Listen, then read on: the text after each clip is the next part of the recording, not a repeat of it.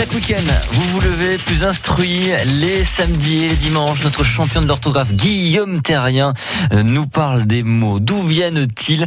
Et aujourd'hui, c'est le mot valeur. Alors celui-là, il a une origine latine?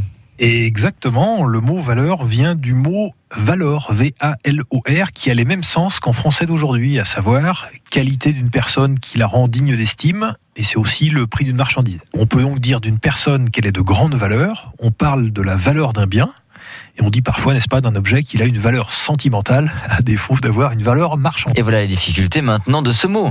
Alors l'orthographe des noms euh, qui se terminent en heure, attention, les noms féminins qui se terminent par heure s'écrivent normalement E-U-R, sauf l'heure, quelle heure est-il H-E-U-R-E, et la demeure qui s'écrit aussi E-U-R-E. -E. La plupart des noms féminins en heure, donc tous les autres telles valeurs qui s'écrivent E-U-R, sont souvent des qualités et sont construits à partir d'adjectifs. Par exemple, noir fait la noirceur, euh, raide fait la raideur, frais fait la fraîcheur. La fraîcheur, l'accent circonflexe est facultatif. Ah, c'est pas vrai, ça je savais pas par contre. Hein. Depuis les rectifications orthographiques de 1990, les accents circonflexes sur I et U sont facultatifs. Alors si on continue, on a lait qui fait la laideur, large la largeur. Voilà, on pourrait ajouter aussi la clameur, la hauteur et l'erreur que vous ne commettrez plus. Bah évidemment, de toute façon, je fais jamais de faute, c'est bien connu. Alors, quels sont les mots dérivés du mot valeur? Oui, les mots de la famille de valeur, euh, il y en a euh, de nombreux, effectivement. Le premier représentant, ça va être le verbe valoir. On trouve aussi les dérivés valeureux, c'est l'adjectif, une personne mhm. valeureuse. Mhm. L'adverbe valeureusement, et puis un peu plus éloigné, euh, on a le, les mots vaillant.